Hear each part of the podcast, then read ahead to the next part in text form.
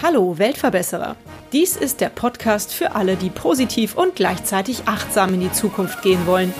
Ein Podcast über Nachhaltigkeit, soziale Projekte und Innovation. In der vergangenen Woche war ich auf der Gründerkonferenz Ruhr Summit in Bochum und habe dort einige spannende Leute getroffen. Natürlich habe ich dann auch direkt ein paar Interviews für den Weltverbesserer geführt. Unter anderem mit Jonathan Natzel von Weltenmacher. Er hat mit seinem Team Technologien entwickelt, die Bildung greifbar machen. Innovationen, die in Zukunft unter anderem im medizinischen Bereich vielen Menschen helfen könnten. Weltenmacher, eine Firma für Educational Games im Virtual Reality mit Kunden in Chemie und Medizin. Aber hört selbst. Ich sitze hier zusammen mit dem Jonathan. Hallo Jonathan, stell dich doch einmal ganz kurz vor und was du machst. Hallo, ich bin Jonathan, äh, Gründer, Geschäftsführer der Weltmacher GmbH aus Düsseldorf. Und wir entwickeln, man kann es eigentlich den Flugsimulator für die Medizin nennen. Wir entwickeln Simulationen, indem wir VR-Technologie mit KI-Technologie kombinieren und damit sowohl Patienten als auch Pflegekräfte und anderes Fachpersonal trainieren. Okay, das ist also thematisch auf diese soziale Pflegeeinrichtung und so weiter spezialisiert? Wir haben einen starken Fokus auf das Thema Pflege und Medizin gesetzt, weil wir da den größten Impact sehen. Wir schaffen es, dass wir am Ende den, den Patienten helfen, also Menschen wirklich helfen, darüber, dass wir Standards verbessern in dem Kontext. Und, da haben wir natürlich jetzt gerade ein ganz brandaktuelles Thema mit. Und das hilft uns natürlich auch, unsere Lösung und unsere Fokus dann nach außen zu tragen. Super innovatives Thema. Seit wann gibt es das und wie seid ihr auf die Idee gekommen? Das Thema selber gibt es seit äh, Anfang 2018. Als Firma bestehen wir seit Anfang 2017. Und du stellst eine sehr spannende Frage, indem du fragst, wie wir aufs Thema gekommen sind. Wir haben uns speziell im ersten halben Jahr als Firma den Luxus gegönnt, die passende Nische für unsere Technologie zu finden. Also wir sind mit einer, eigentlich mit einem ganz schlichten Technologie zum Markt-Approach gestartet. Kommt daher, dass mein Mitgründer, der Boris Kanzow, Professor für Medientechnologie war und wir haben dann intern ein System etabliert, was wir Vision des Monats genannt haben. Wir haben uns monatlich Themen angeschaut, daraus uns dann entschieden für ein, zwei Ideen, die es gab, die wir dann prototypisch umsetzen und einen kleinen Businessplan dazu schreiben, um dann zu evaluieren, passt das zu uns, hat das ein aussichtsreiches Marktpotenzial und ist es auch für uns äh, oder glauben wir auch, dass wir darum Leute schaden können, die es für wertvoll halten, daran mitzuwirken. Und dann ist in einem ganz persönlichen Gespräch mit einer Ärztin, sind wir überhaupt auf das Problem aufmerksam gemacht worden. Und dann haben wir uns hingesetzt, zwei Wochen Prototyp gebaut, einen kleinen Businessplan geschrieben, sind rausgegangen. Und als die erste Pflegekraft meinte, wow, das werden meine Patienten lieben, da wussten wir, jetzt müssen wir weitermachen. Das hört sich jetzt total einfach an. Ich kann mir aber nicht vorstellen, dass es wirklich so leicht war. War der Anfang nicht ein bisschen steinig? Der Anfang ist natürlich immer steinig. Das Wichtigste ist, dass man natürlich daran glaubt, mhm. die, die richtige Nische für sich zu finden. Also das zu finden, was zu einem passt. Und dass man dann kontinuierlich darauf hinarbeitet, das auch zu tun. Und wir haben daran geglaubt und ich finde, ein halbes Jahr haben wir, haben wir sozusagen warten müssen und plötzlich tut sich dann dieses Thema auf und von da an fällt es einem immer leichter, weil das Thema für sich einfach zieht. Und ja, also insofern, ja, man, man hat immer kleine, kleine Durststrecken, aber sobald man dann die ersten Erfolge sieht, hat man das Gefühl, jetzt, man muss trotzdem hart arbeiten, aber es läuft von selber. Schön. Wie ist denn dein beruflicher Hintergrund? Bist du auch schon in diese Richtung ausgebildet sozusagen? Jetzt stellst du eine ganz komplizierte Frage, ähm, wo ich vielleicht äh, dann doch ein bisschen weiter ausholen muss. Mir hat mal in einem Bewerbungsgespräch, äh, wurde mir mal gespiegelt, dass ich doch einen exotischen Lebenslauf habe. Und das trifft es am Ende. Und das macht mich aber aus und das ist sehr wichtig, das für sich selber zu verstehen. Ich bin eigentlich gelernter Ton- und Bildingenieur. Schon das ist exotisch in dem Sinne, dass es zur Hälfte an einer Musikhochschule und zur anderen Hälfte an einer Hochschule stattfindet und man sowohl das ganze Künstlerische als auch das Technische lernt. Mit der Ausbildung im Hintergrund habe ich dann eine Weile als Projektmanager gearbeitet und TV-Studios gebaut beim ZDF, beim RBB um dann zu kündigen und zu sagen, ich möchte doch noch mal was wagen, habe einen Innovationsstudiengang gemacht in London, Innovationsmanagement und Gründertum und daraus ist dann die Firma entstanden. Innovationsmanagement, das hört sich jetzt super spannend an. Wie war der Studiengang? Das hat für mich sehr, sehr viele Türen geöffnet, weil ich mich sehr fokussiert mit vielen Dingen beschäftigen konnte, die mich grundsätzlich schon interessieren, wo man aber vielleicht nicht im ersten Blick einen Zugang gefunden hat. Und ich habe in diesem einen Jahr Druckbetankung habe ich viele Werkzeuge an die Hand bekommen, die ich, von denen ich heute zehre und die ich täglich einsetze, um unser Team weiterzuentwickeln, um die richtigen Ideen an die Hand zu geben, um das Produkt besser zu machen, um mit Investoren und Kunden zu sprechen. Also es sind da ganz, ganz viele Dinge für mich, haben sich viele Türen geöffnet, die mir geholfen haben, erstmal zu verstehen, wie kriege ich das, was ich eigentlich an Visionen versuche zu leben, wie kriege ich das auch auf die Straße. Also hat sich der Studiengang gelohnt? Der hat sich gelohnt. Ich muss dazu sagen, ich habe das große Glück gehabt, ein Stipendium zu haben. London ist eine teure Stadt, das hat mir das überhaupt erst ermöglicht, dass das ging. Und ja, also insofern kann ich das als Weiterbildung jedem empfehlen, der einen externen Denkanstoß braucht, um seine Vision und Ideen zu realisieren. Aber kommen wir mal zurück zum Weltenmacher. Wie seid ihr denn auf diesen Namen gekommen? Stand der schon, bevor ihr diesen Fokus auf die äh, medizinische Seite gelegt habt?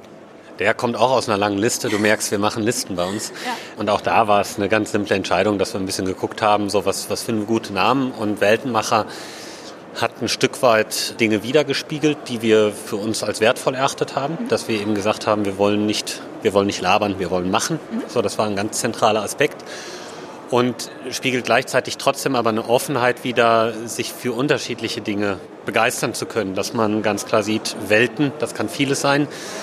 Hm, jetzt lässt sich das bei uns sehr gut auf die Lernwelten auch übertragen, die wir machen. Schlussendlich spielt es aber keine große Rolle, ist das jetzt eine Welt, die im Bereich der Nephrologie Platz hat oder ist es eine Welt, die vielleicht eher die Chirurgie oder sogar Pharmazie bespielt, also was ganz anderes. Ja, ich finde den Namen nämlich sehr schön. Dann erklär doch vielleicht noch mal ganz genau, wie euer Produkt funktioniert. Ich habe es ja heute hier schon gesehen und kann mir deshalb sehr gut was darunter vorstellen, aber meine Hörerinnen und Hörer haben es ja nun noch nicht gesehen. Erklär das mal bitte. Es ist wirklich am leichtesten vorzustellen als ein Flugsimulator. Also ich setze mich in irgendeine Maschine und dann kann ich trainieren, dann kann ich Fliegen trainieren. Mhm. Nur dass ich das eben nicht im Bereich des Fliegens tue, sondern für die Medizin. Unsere Maschine, die ist ein bisschen einfacher als ein Flugsimulator, die arbeitet mit Spieletechnologien und zwar einmal dem Thema VR-Brillen. Also ich setze mir eine solche Brille auf, wo ich dann dreidimensional Inhalte dargestellt bekomme, mich umschauen kann, mich bewegen kann. Das ist der eine Bestandteil. Und der zweite Bestandteil ist ein intelligenter Avatar, der mich dann wie ein echter Lehrer, wie ein echter Trainer durch diese Anwendung guidet, mir Tipps gibt, der ein bisschen versteht, wo ich Stärken und Schwächen habe und der dann individuell auf meine Lernbedürfnisse eingeht. Das Schöne ist, all das funktioniert eigentlich, all die Dinge, die man in dieser virtuellen Welt tut, die man wie in einem Computerspiel tut, die funktionieren wie in der echten Welt. Ich kann Dinge greifen und wegwerfen, die fallen runter. Ich kann Dinge zusammenstöpseln, dann laufen da Flüssigkeiten durch und so weiter und so fort. Und genau die Idee, dass es sich dann dass es doch wie in der echten Welt, dass es mit den Mechanismen der echten Welt spielt, die sorgt dafür, dass es für ganz, ganz unterschiedliche Nutzer auch funktioniert. Also es ist nicht nur für Gamer oder eine junge Generation, sondern es ist tatsächlich so, dass der älteste Patient, den wir bisher trainiert haben mit unserer Lösung, der ist 87 Jahre alt. Der würde kein Smartphone bedienen. Der versteht nicht, was Swipen und Tippen bedeutet. Aber der versteht, dass ich Sachen greifen und wegwerfen kann. Und das ist alles, was er für uns wissen und verstehen muss. Also Flugsimulator mit Spieletechnologien, die es so handelsüblich auf dem Markt gibt. Vielleicht nochmal praktisch, was kann man damit lernen? Also was hat der 87-jährige Patient damit gelernt? Der 87-jährige Patient im Speziellen, der hat die Dialyse gelernt. Was ist die Dialyse? Die Dialyse ist eine Pflegeform, wenn meine Niere nicht mehr funktioniert. Die Niere übernimmt eine wichtige Spülfunktion im Körper, sie reinigt unser Blut. Und dann habe ich als äh, Patient, wenn mit der Niere ein Problem vorherrscht, habe ich unterschiedliche Möglichkeiten, diese Reinigung dann durch einen externen Mechanismus übernehmen zu lassen.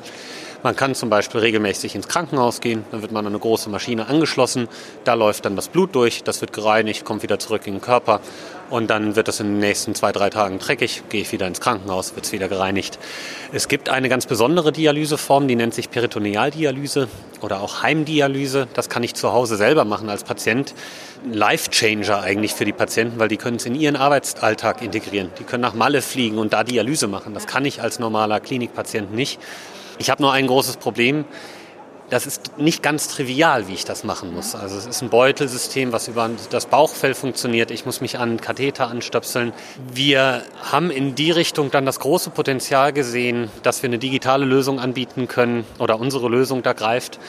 Weil heutzutage ist es so, dass die Pflegekraft den Patienten trainieren muss. Und die Pflegekraft, die hat, wie wir alle wissen, keine Zeit heutzutage, den Patienten zu trainieren. Bedeutet, der Patient muss sich dann doch die, für die ihn schlechtere Dialyseform entscheiden.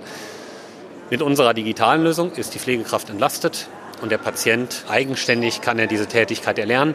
Und tatsächlich sehen wir in Studien, die wir durchgeführt haben, dass er sich sogar in der digitalen Umgebung sicherer fühlt, als er sich das in der 1 zu 1 Situation mit der Pflegekraft fühlt, weil ihm nämlich niemand mehr über die Schulter guckt, sondern er darf Fehler machen und ihm ist das egal, dass unser Avatar ihn dann kritisiert, weil das ja nur ein Computer toll, super. Ich sehe dahinter ein Riesenpotenzial. Also da gibt es ja unendliche Möglichkeiten, was, was man da Leuten mit beibringen kann. Also sowohl auf der medizinischen Ebene, aber mit Sicherheit auch auf allen möglichen anderen Ebenen. Wollt ihr erstmal auf dem medizinischen Terrain bleiben oder habt ihr schon Aussicht, was anderes auch zu machen? Vollkommen richtig. Die Dinge, die wir tun, die kann man auch in ganz anderen Bereichen einsetzen. Für uns jetzt als junges Unternehmen gilt, dass wir uns erstmal fokussieren der Hauptfokus liegt eigentlich auf der Kerntechnologie dieser Kombination aus KI und VR. Diesen Fokus, den setzen wir hauptsächlich in der Medizin ein und gucken uns Randgebiete, die dann in Pharmazeutik, Chemie gehen, gucken wir uns auch mit an. Trotzdem ist natürlich völlig klar, dass die übergreifende Vision ist, auch andere Ausbildungs- und Weiterbildungsthemen zu bespielen. Und da werden wir in Zukunft auch hinkommen. Das wird wachsen, da bin ich mir auf jeden, jeden Fall sicher. Was ist im Moment eure größte Herausforderung? Es gibt zweierlei Herausforderungen, die ich da nennen würde. Einmal ist es so, dass wir noch, auch wenn die Technologie teilweise etabliert ist, sind wir noch recht früh im Markt. Mhm. Und es fehlen an manchen Stellen noch Standards. Ganz einfaches Beispiel, wir müssen erstmal verstehen, wie Lernen in dieser virtuellen Welt funktioniert.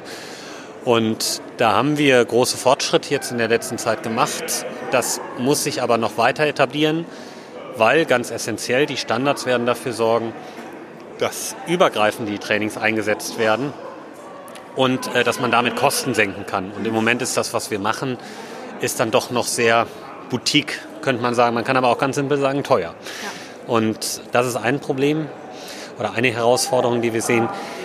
Zweite große Herausforderung ist es, die richtigen Leute zu finden und die als junges Unternehmen auch hinreichend zu motivieren, diese Vision zu leben und auch mitzutragen, dass das noch etwas Entwicklung natürlich vor sich hat. Und da muss man sich einfach jetzt als Start-up auch Gehör verschaffen, auch an den Universitäten dieses Landes, um schon ganz früh gutes Potenzial einfach zu sichten und dann an die Firma zu binden damit man gegen die Großen, die einfach natürlich mehr Sicherheit bieten, als wir das als Startup tun, damit man gegen die auch so ein Stück weit anstinken kann.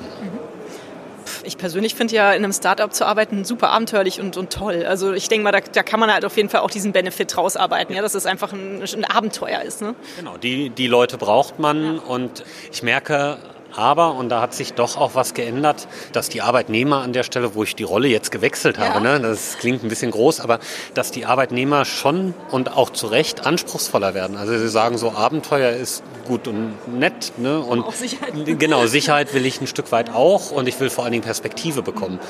Und Deswegen die Start-up-Welt, die wird häufig auch als sehr glorreich und glänzend beschrieben.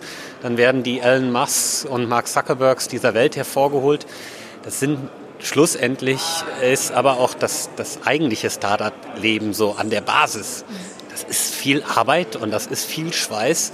Und man braucht genau die Leute, die sagen, da wollen sie mit rein und das wollen sie unterstützen und die muss man finden. Hast du eine persönliche Vision? Wie soll dein Leben in zehn Jahren aussehen? Wo soll das hingehen mit dem Weltenmacher für dich?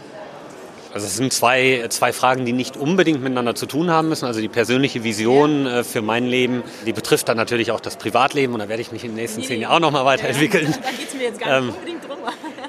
Wir haben eine schöne Sache bei den Weltenmachern geschafft, also die mir persönlich wichtig war, dass wir sinnstiftende Arbeit für ein ambitioniertes Team schaffen. Der Zweck für das, was wir tun, ist nicht das Geld verdienen. Der kommt auch irgendwo, sonst können wir, können wir nicht leben als Startup. Der Zweck ist, schlussendlich Gutes zu tun und damit Leute in Lohn und Arbeit zu bringen. Und das, das ist uns gelungen mit dem Thema, was wir gefunden haben. Das hätte auch ganz blöd anders laufen können. Das ist schön und das würde ich gerne ausbauen in dem Sinne, dass ich sagen kann, wir haben ein etabliertes Geschäft was sich trägt, was weiterhin sinnstiftende Arbeit für die Angestellten schafft und eine Veränderung im Markt schafft, nämlich die Bildung verbessert. Wenn wir das schaffen können als Weltmacher, und das werden wir in zehn Jahren mit Sicherheit wissen, ich hoffe, dass wir das früher wissen, dann bin ich sehr zufrieden mit dem, was wir getan haben. Und dann ist es mir ehrlich gesagt völlig egal, ob wir 20 motivierte Leute sind, die daran arbeiten, oder ob wir 120 sind. Das spielt dann keine Rolle, sondern das, was wir tun, der richtige Purpose in Verbindung mit denen, die dahinter stehen, das wäre mir das Wichtigste, was ich erreichen würde gerne. Sehr schön. Ich frage eigentlich auch immer noch so ein bisschen nach, nach deinen Geschichten, Erlebnissen, die du mit den Weltenmachern verbindest. Ist dir mal irgendwann irgendwas ganz Verrücktes passiert oder was total Schönes, wo ihr ein super nettes Feedback bekommen habt? Gibt es eine kleine Geschichte, die du erzählen kannst? Es gibt ganz viele Geschichten, die ich erzählen kann. Jetzt muss ich überlegen. Ich glaube, die Geschichte unseres ersten Prototyps, mit dem rauszugehen, das ist die eigentlich spannende. Man ist zu Hause in seiner Küche, in der Startup-Küche und man baut jetzt da ein Gericht zusammen. Man versucht es zu verfeinern, man versucht es besser zu machen, von dem man hofft, dass es irgendwann irgendjemandem schmeckt. Und man läuft als Gründer und Gründungsteam dann häufig Gefahr, dass man sehr lange kocht und sehr viel detailversessen Sachen versucht zu verbessern und am Ende eigentlich das ganze Essen verdirbt dadurch oder so spät rausgeht, dass niemand mehr Hunger hat. Wir haben uns also dann im Rahmen dieser Vision des Monats, die ich vorhin beschrieben habe, haben wir uns gezwungen, wirklich früh rauszugehen, obwohl alle sagen, boah, das kannst du eigentlich niemandem zeigen. Wir sind im Klinikum Dortmund gewesen damals mit einer zwei Wochen alten Anwendung. Und die hat unser jetzt sehr geschätzter fester Mitarbeiter, damals Praktikant, in seinen ersten zwei Wochen Praktikum zusammengeschustert. mit dieser Anwendung gehen wir raus und gehen ins Klinikum Dortmund und schnappen uns Schwester Claudia, die gerade über den Flur lief und eben ne, nichts von ihrem Glück wusste. Und mit Sicherheit auch jetzt ne, andere Dinge zu tun hatte, als unsere Anwendung zu testen zieht die Brille auf, testet die Kleinigkeit, die es überhaupt zu testen gab, zieht das ab und sagt, das werden unsere Patienten lieben. Und wenn man das Feedback bekommt von einer Sache, die man eigentlich, wo man eigentlich sagt, boah, das kannst du niemandem zeigen, dann weißt du, da musst du weitermachen. Ich finde, das sind auch die Momente, wo, wo das einen richtig glücklich macht. Ne? Da geht einem richtig das Herz auf und man weiß, ja. man hat das Richtige getan, oder? Ja. Macht dich dein Job glücklich? Mein Job macht mich sehr glücklich und das hat damit zu tun, dass ich selber das Gefühl habe, mich gerade enorm weiterentwickeln zu können und gleichzeitig man hat gewisse Vorstellungen, Ansprüche an die Firma, die man macht und, und auf die Beine stellt. Und an vielen Stellen sehe ich, speziell in Richtung des Teams, das halte ich für eine der wichtigsten Aufgaben, die man so als Gründer hat, da ein Team in die Lage zu versetzen, gute Sachen zu schaffen. Und da habe ich viel gelernt in der letzten Zeit, äh, viele Fehler auch gemacht und gleichzeitig habe, habe ich aber das Gefühl, dass wir da was auf die Beine gestellt haben, was dem entspricht, wie ich glaube, dass so Leute arbeiten wollen und dass ich vor allen Dingen auch so arbeiten möchte. Und das, das ist schön, Teil dieser Firma zu sein, von der man das Gefühl hat, da greifen Dinge gut ineinander. Und das ist am Ende übrigens bei all dem Risiko, was man als Startup natürlich auch hat, ist es das Einzige, was wir mit Sicherheit alle mitnehmen werden, dass wir nämlich sagen werden, egal wie es den Weltmachern in zehn Jahren geht, wir haben uns da entwickeln können und wir haben eine Unternehmensform gefunden, wo jeder motiviert und vor allen Dingen auch eingebunden in, in die Gesamtentscheidung in, in einer großen Selbstorganisation gute Dinge zustande bringt. Und das macht mich glücklich. Ja.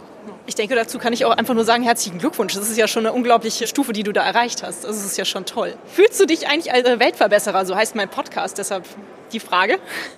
Ich versuche das in meinen ganz kleinen Kreisen zu tun und ähm, trotzdem, also ich, ich finde da ganz wichtig an der Stelle, dass man so ein, ein Stück weit das, das nette Reden von dem Machen dann auch wieder trennt und wir haben häufig die Gefahr, dass, also jetzt gerade in der Startup-Szene, gerade in dem Moment, wo sie natürlich auch gehörig gehypt wird, dass jedes Produkt plötzlich ein Weltverbesserungsprodukt ist. Mhm. Und das möchte ich mal in Frage stellen. Ich glaube, das ist ganz häufig nicht so. Der Purpose kommt bei vielen Startups, wird als erstes genannt. Man muss sich manchmal fragen, ist das wirklich auch der Purpose, der dahinter steht? Oder sind nicht teilweise auch wirklich wieder ganz traditionelle wirtschaftliche Mechanismen am Werk, die natürlich auch eine große Rolle spielen? Ich würde uns also zum Beispiel als Weltmacher nicht als Social Startup oder Impact Startup oder wie das alles genannt wird, per se bezeichnen. Trotzdem versuche ich im Rahmen unserer Möglichkeit gute Sachen zu machen. Und ich glaube, das ist der kleine oder feine Unterschied. Ich könnte jetzt auch sagen, Mensch, wir retten mit unserer Software die Welt. Hm, am Ende sind wir aber auch darauf angewiesen, dass wir Geld verdienen und auch wir kommen hin und wieder in Verlegenheit, dass wir für Unternehmen arbeiten sollen wo dann Leute schon wieder sagen würden, naja, ist das denn jetzt so wirklich Welt retten oder sind das nicht die großen bösen Konzerne? Und also insofern tue ich mich sehr schwer damit so einen Green Sustainability oder Social Impact oder weiß ich nicht was Label uns auf die Stirn zu tackern. Meine Verantwortung als Unternehmer ist ganz blöd gesagt, was zu tun, was ich nicht für falsch halte und damit Leute zu beschäftigen, die davon leben können, die ihre Familien ernähren können und ich versuche halt was, ja, einfach da in, in dem Kontext nichts Blödes zu machen. Das ist ja auch vollkommen richtig. Das ist ja auch schon eine kleine Weltverbesserung. Ne? In meinem Podcast geht es auch um Nachhaltigkeit. Wie nachhaltig bist du? Wie viel Bedeutung hat Nachhaltigkeit für dich in deinem Leben?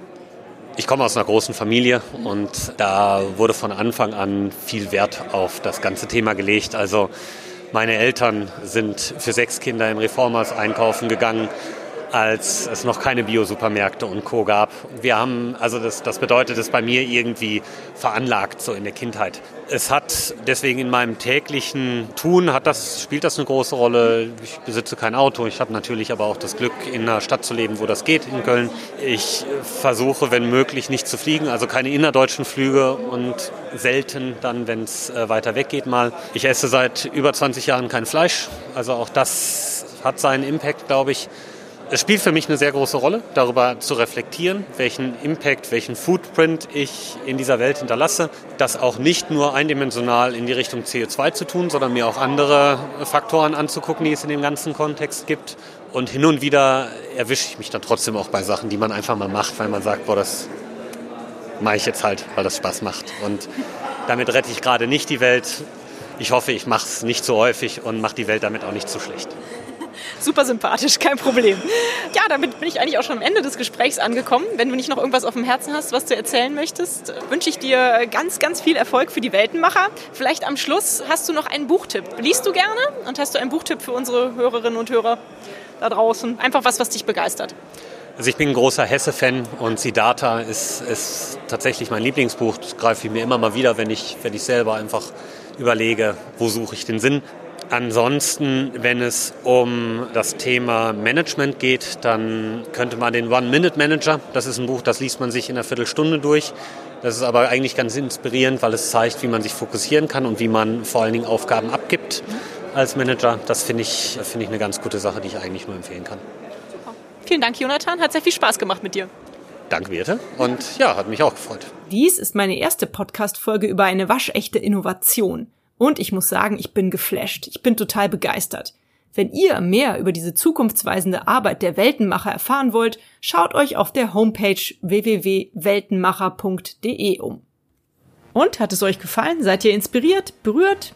Habt ihr eine Idee für eine neue Podcast-Folge oder Verbesserungsvorschlag für mich?